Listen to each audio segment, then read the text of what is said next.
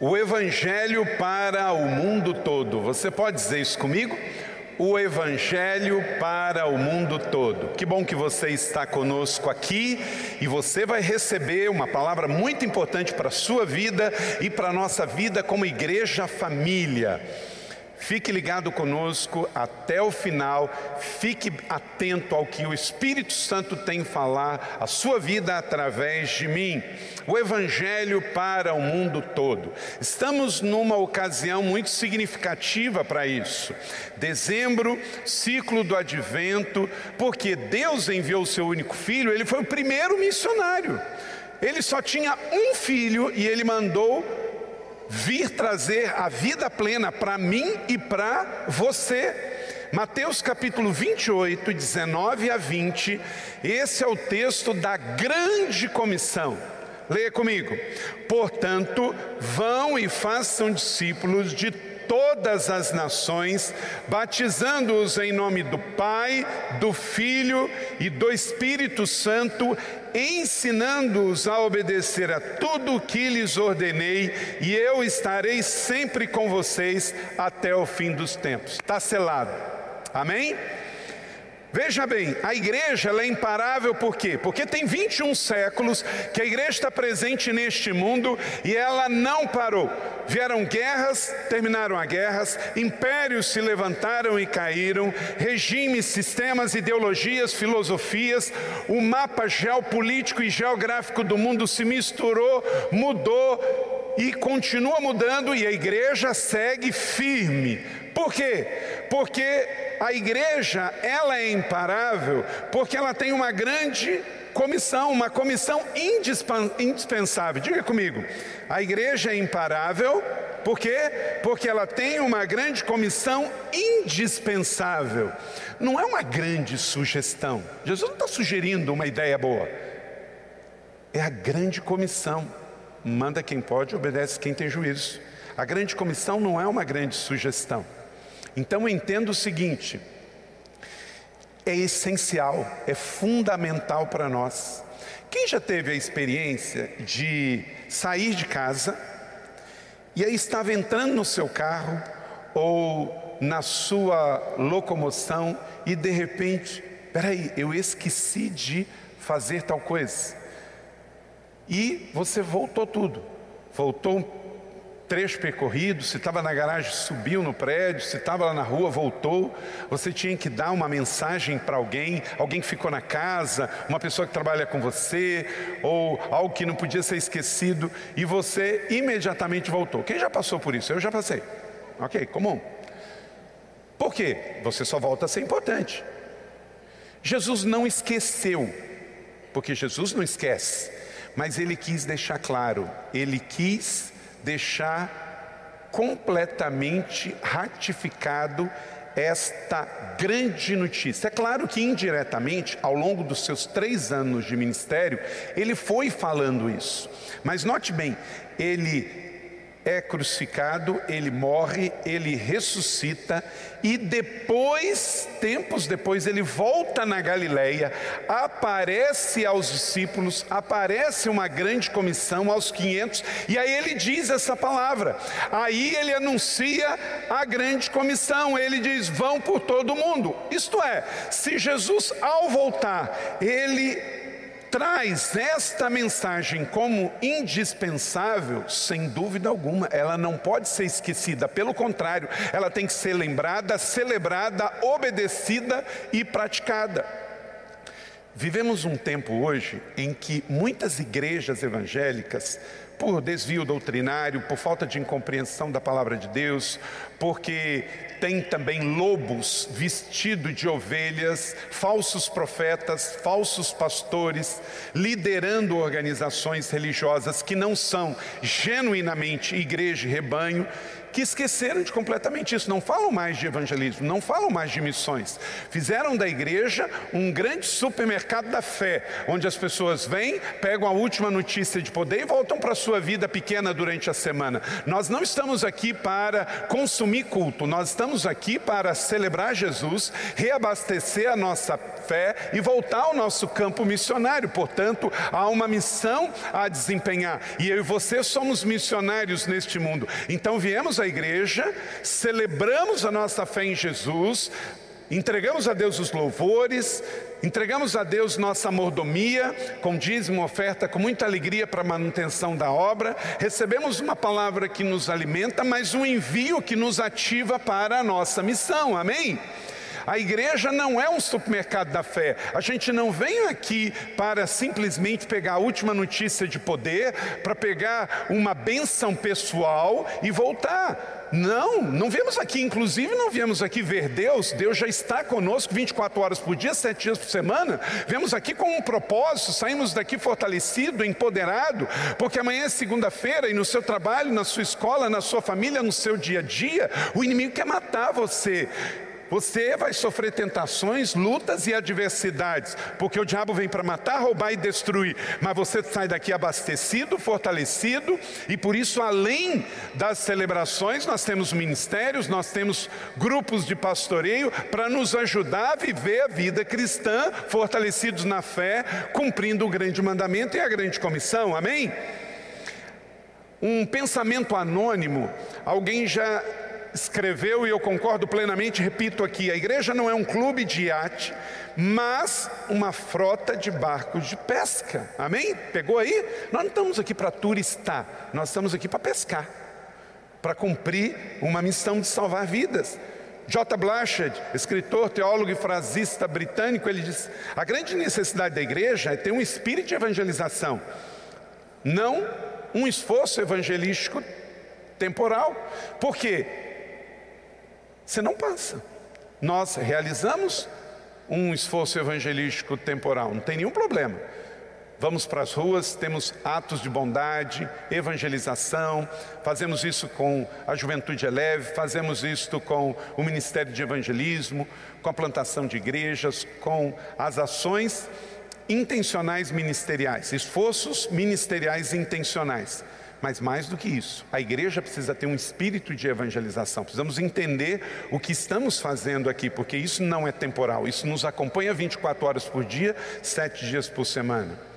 João Calvino, teólogo reformador do século XVI, ele disse: o evangelho não cai nas nuvens como chuva, por acidente, mas é levado pelas mãos dos homens para onde Deus o enviou. Quer dizer, o evangelismo, missões, é algo intencional que fazemos.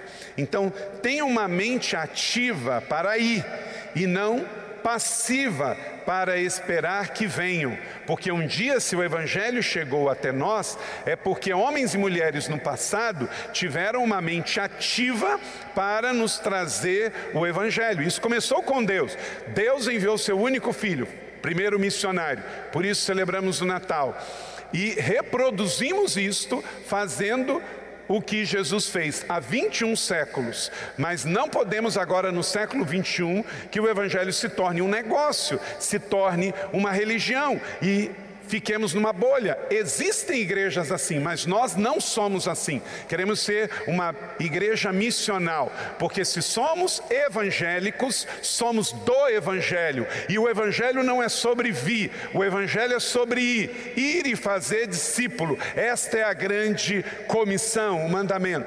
E há três pressupostos fundamentais para que isso esteja na nossa mente, no nosso coração e consequentemente no nosso corpo é, isso tem que estar impregnado, essas premissas têm que estar na mente e no coração. Primeiro, somos assim e obedecemos Jesus porque temos o um entendimento do tamanho do amor de Deus pelo mundo. João 3,17, declare comigo, todos juntos. Porque Deus enviou o seu Filho ao mundo, não para que condenasse o mundo, mas para que o mundo fosse salvo por ele. Jesus não foi um religioso, Jesus foi um missionário. Então a primeira coisa que você tem que entender, por que, que você deve ser assim? Porque nossa igreja família é assim, é por causa do grande amor de Deus. Faz assim comigo, ó, com a sua mão. Bem forte. Estica mesmo. Tente alcançar o lado direito e esquerdo, com a ponta do seu dedo, vai. Vai. Espicha até doer. O amor de Deus é assim, enorme. Dói. OK? Dói, de tão grande, que Deus, seu único filho, Deus Pai, o amor de Deus é assim. Por isso que você não pode ser assim, porque você não é um antagonista ao Evangelho. Você é um servo obediente ao Evangelho. Amém? Então, essa é a primeira premissa. Segunda premissa: a realidade dos nossos pecados. Bota a mão no seu coração assim. Dos pecadores eu sou o principal. Nossa, pastor, pegou pesado comigo, hein? Quem disse isso foi Paulo. Será que você é menos pecador do que Paulo? Todos somos pecadores. Pecamos em pensamento, em palavras e atitudes. Pecamos na, no ativo, pecamos na omissão, não é? Então, entenda, eu tenho que levar o Evangelho porque eu sou pecador, porque eu preciso de perdão, não é? Então, quando você entende isso, o amor de Deus é grande e eu sou o principal pecador, eu não vou viver julgando o outro, eu vou viver tendo misericórdia, porque com o mesmo perdão que eu quero receber, eu também devo liberar. Lucas 7, 47 e 48, por isso te digo que os seus muitos pecados lhe são perdoados, porque muito amou, mas aquele a quem pouco é perdoado, pouco ama. E disse a ele: Os teus pecados estão perdoados. Às vezes a gente olha a história da mulher samaritana e a gente acha que ela é mais pecadora do que a gente.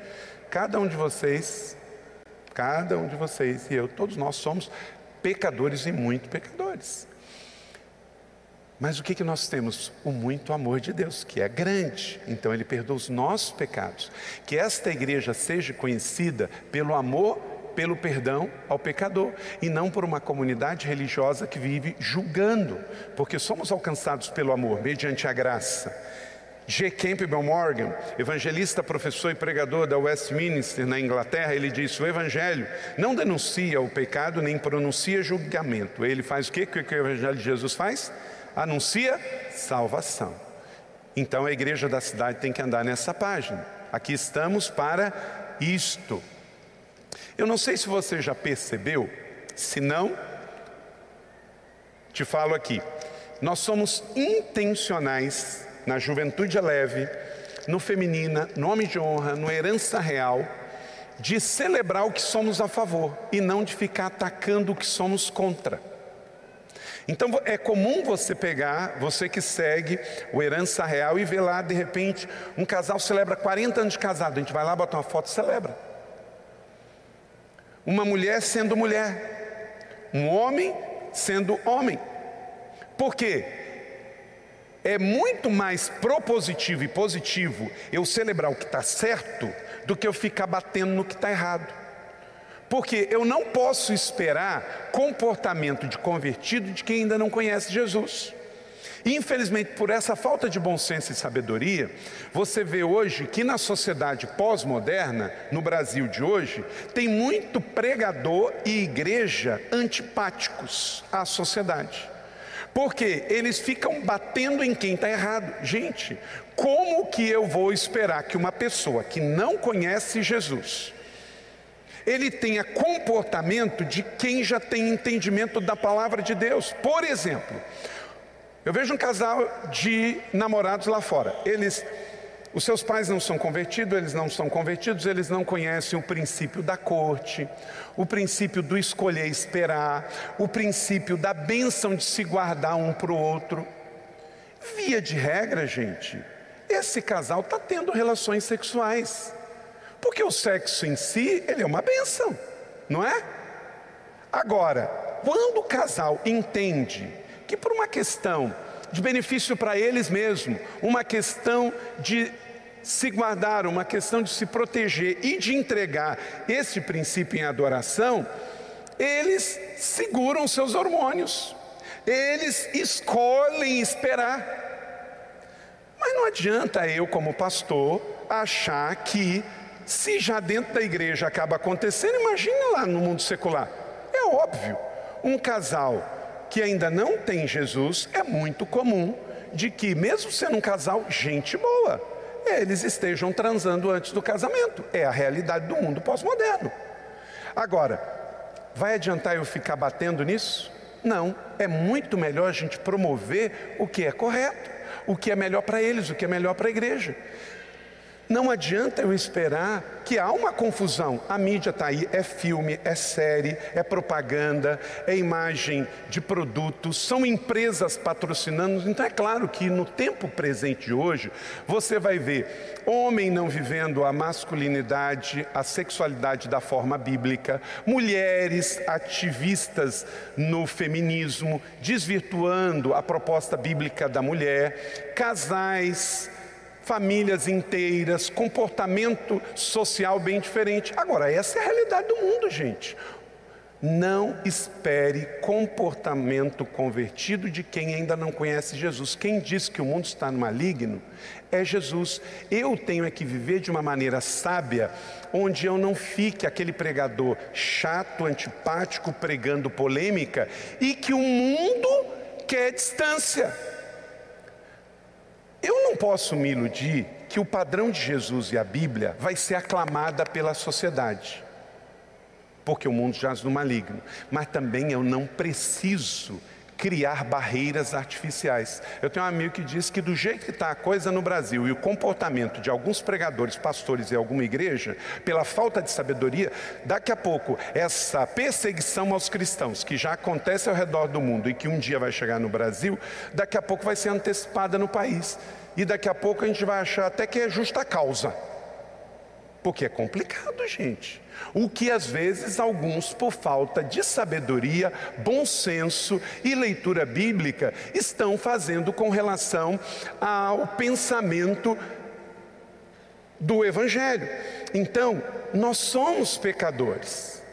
O mundo está no pecado. Sabe qual a diferença entre eu, você e aqueles que ainda não conhecem Jesus? É que nós somos pecadores arrependidos, eles não são. Eu fui alcançado pela graça, eles não foram. Você foi alcançado pela salvação, você acabou de tomar a ceia do Senhor. Isso para você tem um significado. Você pegou o pão, você pegou o vinho. Você entende que isso simboliza profeticamente em memorial um sangue que perdoou os seus pecados, que lavou e você hoje está salvo. Mas quem ainda não tem Jesus, não. Ele vai olhar isso e vai achar que é um pouquinho de suco e um pouquinho de pão e pronto. Você tem uma mente nova, a mente de Cristo. Você tem um novo coração. Então a sua atitude é diferente. O amor de Deus, os nossos grandes pecados. E aí entra a terceira premissa fundamental, que somos agente de reconciliação. Nós é que somos o ponto do elo. Leia comigo Mateus 5:9. Bem-aventurados pacificadores, porque serão chamados o quê? Filhos de Deus. Mateus 5,9, Jesus disse que nós somos pacificadores. Deixa eu dizer uma coisa para você, olha para cá. Pacificador não é o mesmo que pacifista. Pacifista foi Gandhi, Luther King, qualquer ativista dos direitos humanos pela paz, ele é um pacifista. O pacificador é diferente. O pacificador, ele é intencionalmente uma pessoa que não simplesmente não pega em armas. Ele aonde tem um conflito, ele chega para conciliar, ele promove, ele promove a reconciliação. E um cristão de primeira linha, ele entende que esse é o papel dele. Eu não estou aqui para ficar batendo nas pessoas. Eu não estou aqui para ficar brigando com as pessoas. Eu estou aqui para ser reconciliador. Olha só, leia comigo 2 Coríntios 5,18, todos juntos. Tudo isso provém de Deus que nos reconciliou consigo mesmo por meio de Cristo e nos deu o que? O ministério da reconciliação. A igreja da cidade, eu e você, nós temos o ministério da reconciliação. O mundo jaz maligno, Deus é amor, tenho muito amor. Ele quer nos reconciliar com Ele. Quem é o meio para isso? Quem é o porta-voz para isso? Quem vai fazer isso através de literatura para chegar a esta pessoa? Somos nós, eu e você. Literatura, evento, ações, tudo que pudermos fazer. Rick Warren ele diz o seguinte: o mundo sabe o que somos contrários, mas o mundo precisa saber o que somos a favor. Então eu não sou a favor de pessoas casarem tendo o mesmo sexo. Ok, mas hoje, via de regra, qualquer pessoa sabe disso. Agora, o que, que eu sou a favor? Eu sou a favor da vida, eu sou a favor do amor, eu sou a favor da fé. Então é isso que eu tenho que pregar.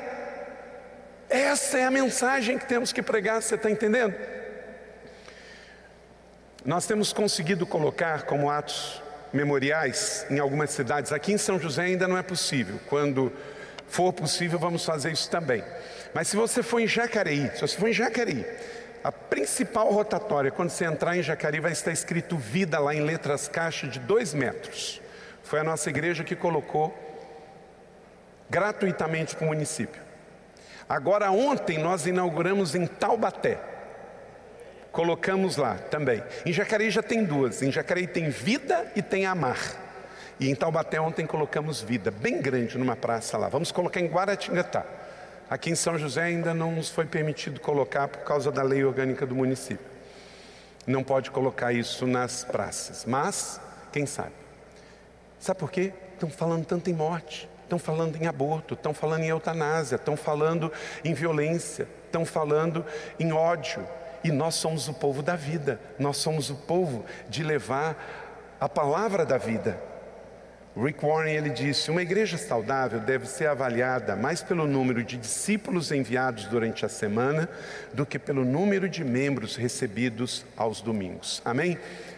Nós sabemos quantas pessoas vêm aos domingos, nós sabemos quantas pessoas frequentam nossas celebrações, nossos grupos, mas isso é para a nossa organização, planejamentos, dados são importantes, mas o mais importante é terminar o culto aqui, estender as mãos e enviar você, porque você é um empresário e lá na sua empresa você tem que ser sal da terra e luz do mundo, você tem que ter a visão de ser missionário não é só para aquele que tem um chamado, a gente financia, ele atravessa o Atlântico e vai ser missionário lá na África.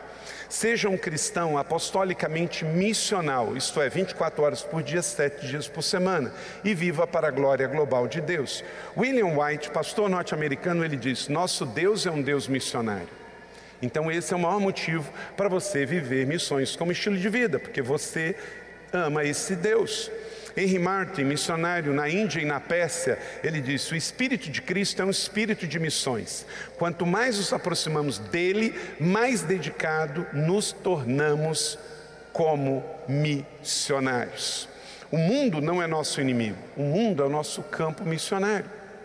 Então, temos que fazer boas obras, amar a Deus, amar as pessoas, mas nunca podemos nos esquecer que qualquer ato nosso, se não levar a palavra de Deus, tudo é efêmero, tudo passa. Tudo passa. A única coisa que é eterna é a pessoa se arrepender dos seus pecados, crer em Jesus Cristo e ir para a vida eterna.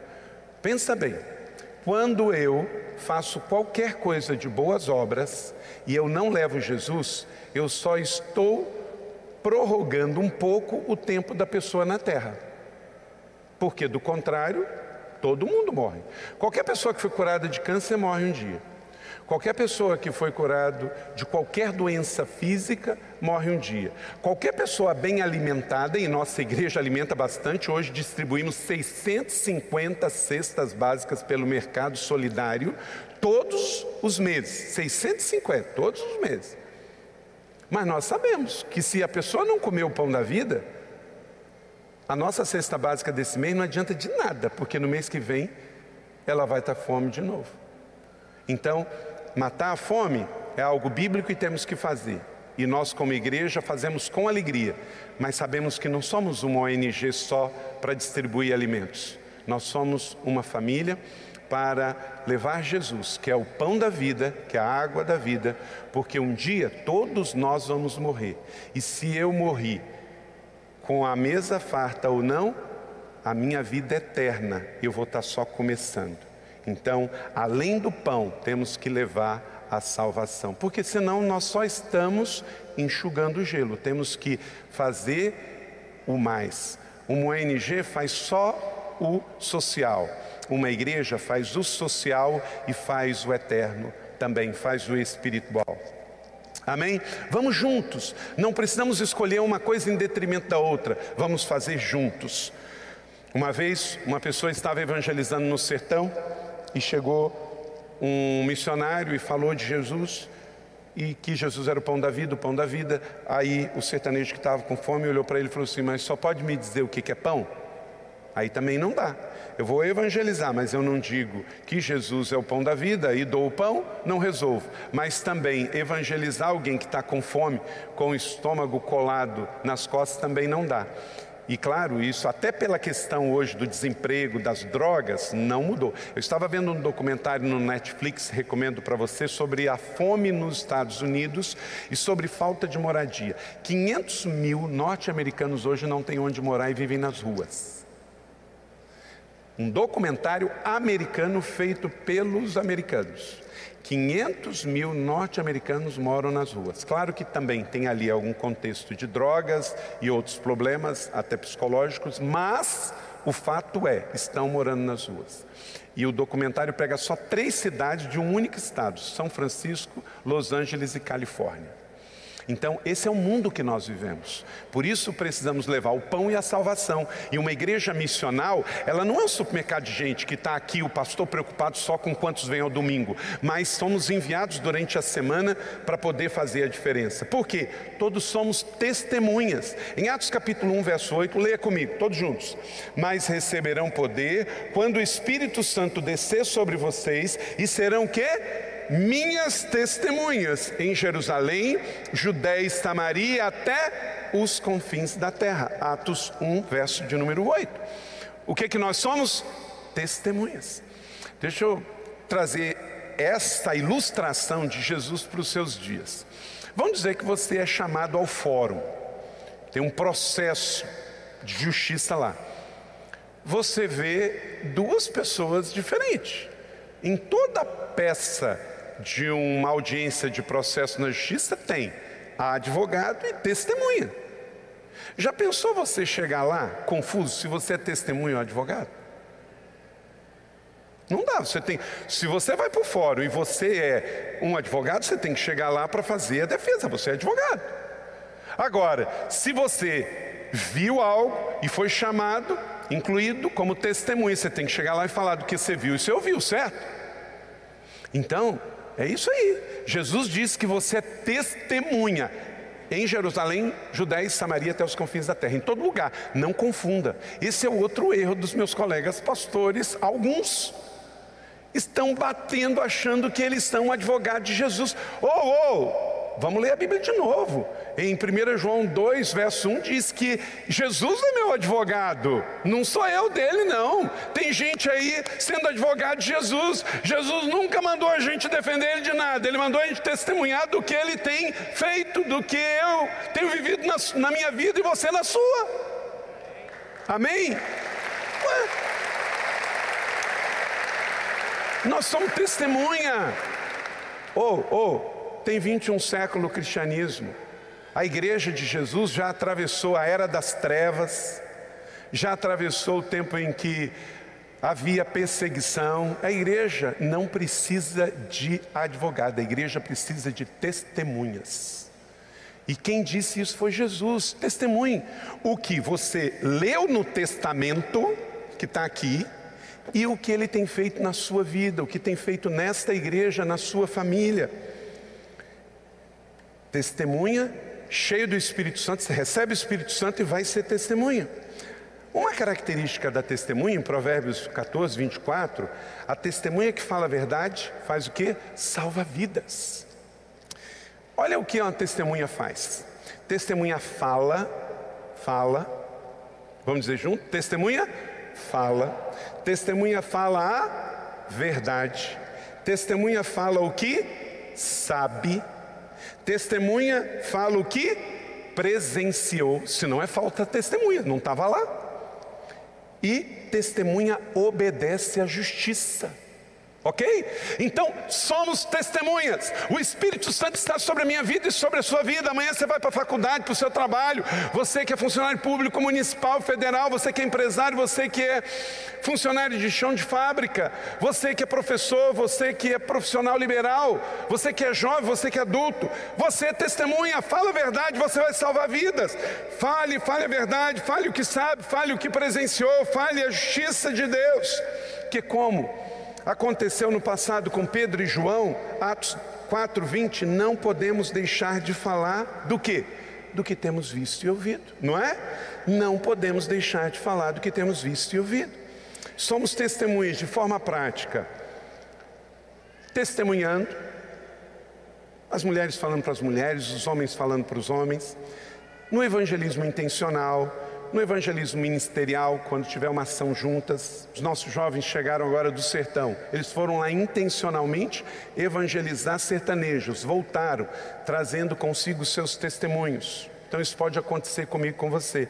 Servindo na igreja, hoje é dia do voluntário, inauguramos aqui uma sala linda para todos que servem na igreja, porque eu também estou testemunhando do que Jesus fez comigo. E onde estão as testemunhas? As testemunhas estão na cidade na região, na nação e nas nações. Então, como testemunho de Jesus, nós atuamos nessas dimensões também, em São José e até os confins da terra. Agora, qual é a nossa tendência? Fazer um pouco mais aqui, porque é mais perto e mais barato. Mas Jesus não falou que é só aqui. Temos que ser de forma. Eu, eu inventei uma palavra. Eu juntei local e global, que é Atos 1,8, e inventei glocal. Né? O pessoal vive inventando palavra, inventei uma. Quem sabe um dia vai parar num dicionário. Local é você ser testemunha de Jesus aqui e até os confins da terra. Para quê?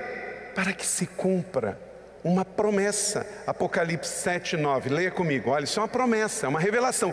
João lá em Pátimos viu isso. Só que para que ele visse, alguém realizou. E eu quero ser parte disso. Vamos lá? Depois disso olhei e diante de mim estava uma grande multidão que ninguém podia contar de onde?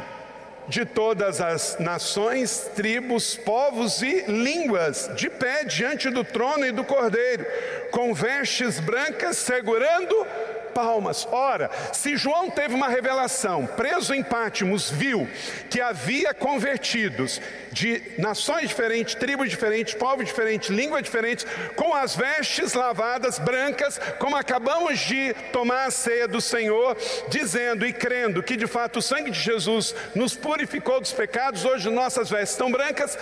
Então não é coisa só de brasileiro, não se fala só português na eternidade, mas todas as nações vão para o céu também. Mas para isso tem que haver uma igreja missional que acredita nisso e ela tem uma base, nós temos uma base, mas temos que brilhar longe o local, daqui para as nações simultaneamente. Quero colocar um vídeo para você, porque eu estou aqui profeticamente, apostolicamente pregando e lançando você para uma visão mais global e mais do que nunca, nossa igreja para essa próxima década, década de ouro, intencionalmente será uma igreja mais global. Nosso Senhor Jesus Cristo nos deixou uma grande missão. Portanto, vão e façam discípulos de todas as nações.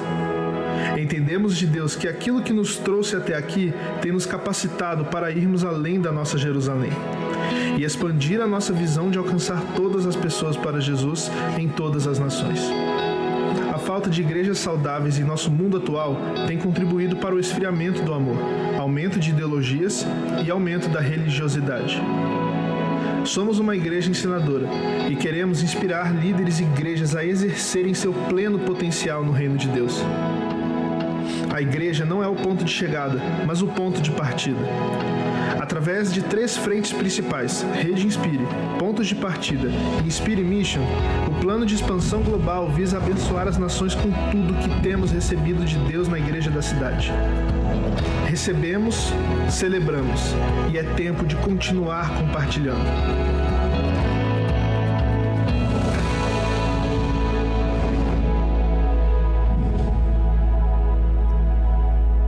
Plano de expansão global. Pegue, vem. Estamos lançando hoje, num domingo primícia, primeiro domingo do mês de dezembro, o plano de expansão global. Pegue, diga comigo. Pegue, queremos que você pegue. Há 11 anos atrás, lançamos um plano aqui na igreja. Há 11 anos atrás, chamado Plano de Expansão. Fizemos uma campanha, essa foi a arte há 11 anos atrás. Ela deu origem a plantação de novas igrejas e sairmos de São José. Passados esses 11 anos, nós temos 16 sólidas igrejas plantadas com 7 mil membros nessas igrejas. Nós estamos em plantação em mais 32, levamos a cidade social para outras cidades. Iniciamos a Rede Inspire Brasil. Sabe quantas igrejas tem na Rede Inspire? 790 igrejas. Gente, isso é maravilhoso. Eu acabei de vir de uma igreja lá em Tubarão que há 10 anos atrás essa igreja entrou na rede e ela tinha uma realidade totalmente diferente. Ontem eu fui lá, a igreja está ganhando a cidade para Jesus, mudou de lugar, está expandindo, e assim tem em outras cidades, em Itajaí. Tem uma igreja em Itajaí do pastor Júnior que veio para cá pela primeira vez há 10 anos atrás ele trouxe 50% da liderança dele, da igreja dele. Um carro com quatro pessoas, porque eram oito. Hoje tem uma igreja de quase 5 mil pessoas. Assim é com a verdade que liberta, assim tantas igrejas, são quase 800. Você sabia que os nossos sermões são pregados simultaneamente em outras 120 igrejas que não são nossas igrejas? E não preciso que elas sejam. Eu quero que elas sejam saudáveis, que as igrejas possam estar se reproduzindo. O céu sabe, isso é o mais importante. Estamos na semana da virada. Segunda-feira para terça chegam 50 pastores de Curitiba, amanhã aqui, para estarem conosco numa imersão na terça-feira. Nós vamos repartir do que temos. Só o céu sabe do que o Espírito Santo tem tornado nesta casa e temos repartido com outras famílias. Então, e temos feito muito isso no Brasil nesses últimos dez anos. Mas agora, como a grande comissão é para as nações, e também temos que olhar essa década de ouro também como uma década de afunilamento, porque também daqui a um tempo eu vou passar o bastão. Eu não serei pastor para sempre. Essa igreja ela não me pertence, eu pertenço a ela. Isto aqui é de todos nós. Eu sou um servo como você. Deus me deu o chamado de vir aqui pastorear o rebanho. Porém, eu estou aqui para pertencer. Não a igreja me pertence, eu vou passar. E eu estou aqui já por é, 25 anos. E nesses próximos 10, nós queremos agora ir para uma outra dimensão. Quando Deus levantar outro obreiro que vai assumir o que Deus nos começou para fazer, eu não quero apresentar uma igreja que está em Jerusalém, na Judéia, mas uma igreja saudável global, que o que ela tem feito para inspirar o Brasil, ela inspire as nações para a glória global de Deus. Amém? Para outros fazerem. Então, o plano de expansão global que começou já com o plano de expansão há 11 anos atrás, ele entra num novo nível, mas nós não precisamos começar do zero. Por exemplo, esses três pilares: Rede Inspire Dessas quase 800 igrejas que tem no Brasil, nós temos 26 países já alcançados. Glória a Deus, olha, temos 14 igrejas na Europa, uma no Canadá, quatro nos Estados Unidos, uma no Paraguai, uma no Chile, duas em Angola, três na Ásia. Sabe o que nós vamos fazer agora intencionalmente? Trazer esses pastores aqui, nós vamos enviar gente nossa lá, a gente não precisa começar do zero.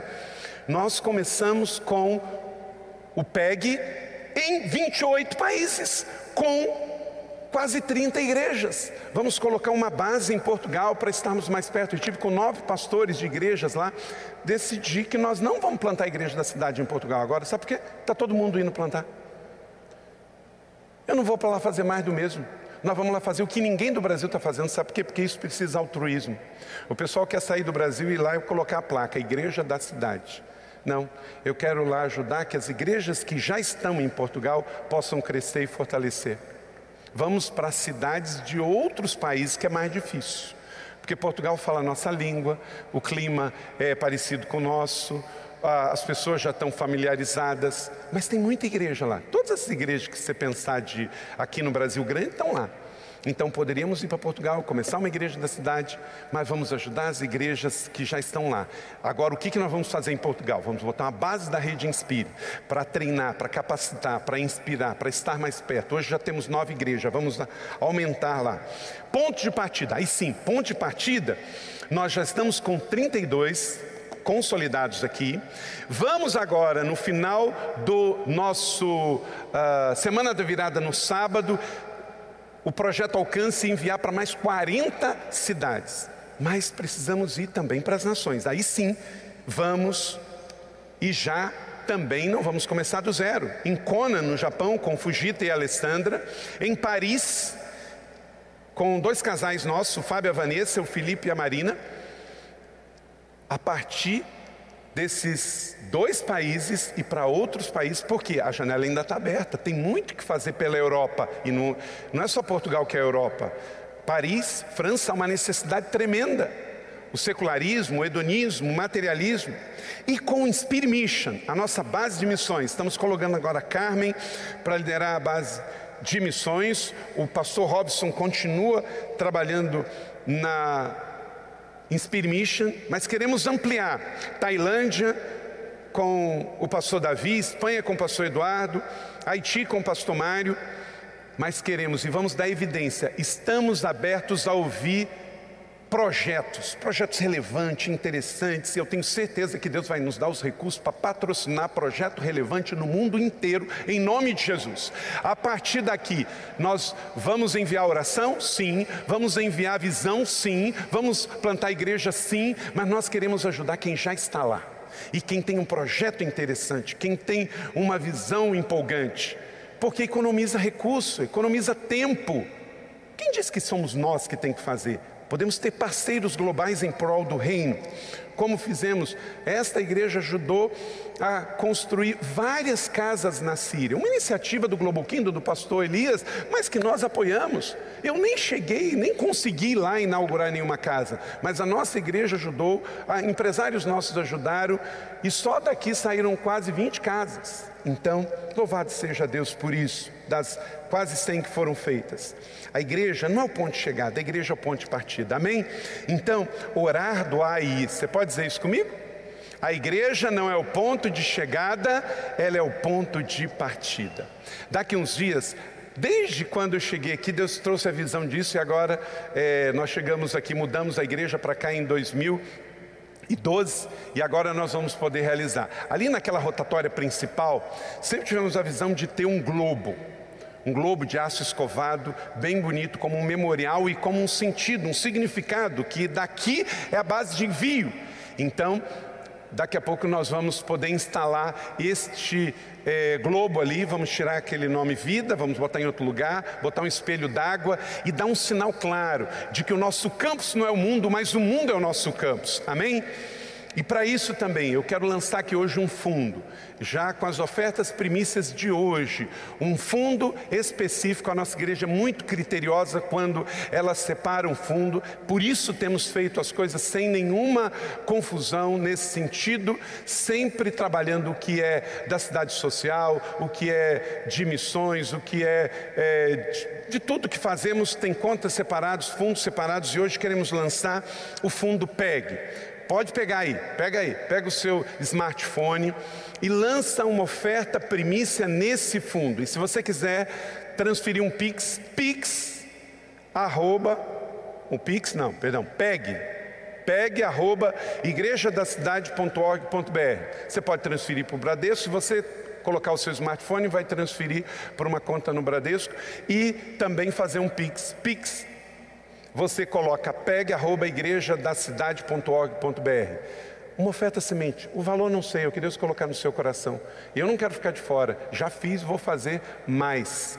Porque eu sei que no passado tiveram pessoas que, para trazer o Evangelho até aqui, eles deram a própria vida. No passado, na Europa, nos Estados Unidos, um missionário, há mais de 100 anos atrás, quando entrava no navio para vir evangelizar, ele dava se despedir da família, porque talvez nunca poderia voltar. Agora nós vivemos tempo de voo a jato, de tecnologia, de uh, Zoom, tudo fica mais fácil. Deus não está te pedindo a sua vida para nunca mais voltar. Deus está pedindo para você orar, para você apoiar, para você se envolver, para você ser e para você ofertar também para você ofertar também. Então, essa semana, faça uma oferta primícia no fundo PEG para que possamos operacionalizar essas três áreas e a igreja da cidade, que já é uma igreja da cidade, seja uma igreja também que abençoa as cidades de forma global. Para que eu e você sejamos o que? Salmo 67, 1 e 2. Resposta desta oração. Declare comigo que Deus tenha misericórdia de nós e nos abençoe, faça resplandecer o seu rosto sobre nós, para que sejam conhecidos na terra os seus caminhos e entre todas as nações a sua salvação. Andrew Murray ele diz: a missão cristã do evangelismo é a única razão porque estamos aqui na terra. Quem já está salvo aqui? Ok? Então poderemos morrer hoje, que amanhã nós vamos para o céu, certo? Mas nós estamos aqui com um propósito, há uma razão. Dos cinco propósitos de Deus, adoração, comunhão, discipulado e serviço, nós vamos fazer no céu. Mas o quinto é missões, tem prazo de validade. O cronômetro está correndo, a ampuleta está passando. E a cada dia nós temos que fazer mais. Hudson Taylor, médico e pioneiro inglês na China, ele diz: o Evangelho de Cristo não é apenas para o consumo interno, é também para a exportação. A igreja evangélica brasileira tem se tornado obesa, porque ela está comendo só, ela não está reproduzindo na mesma proporção.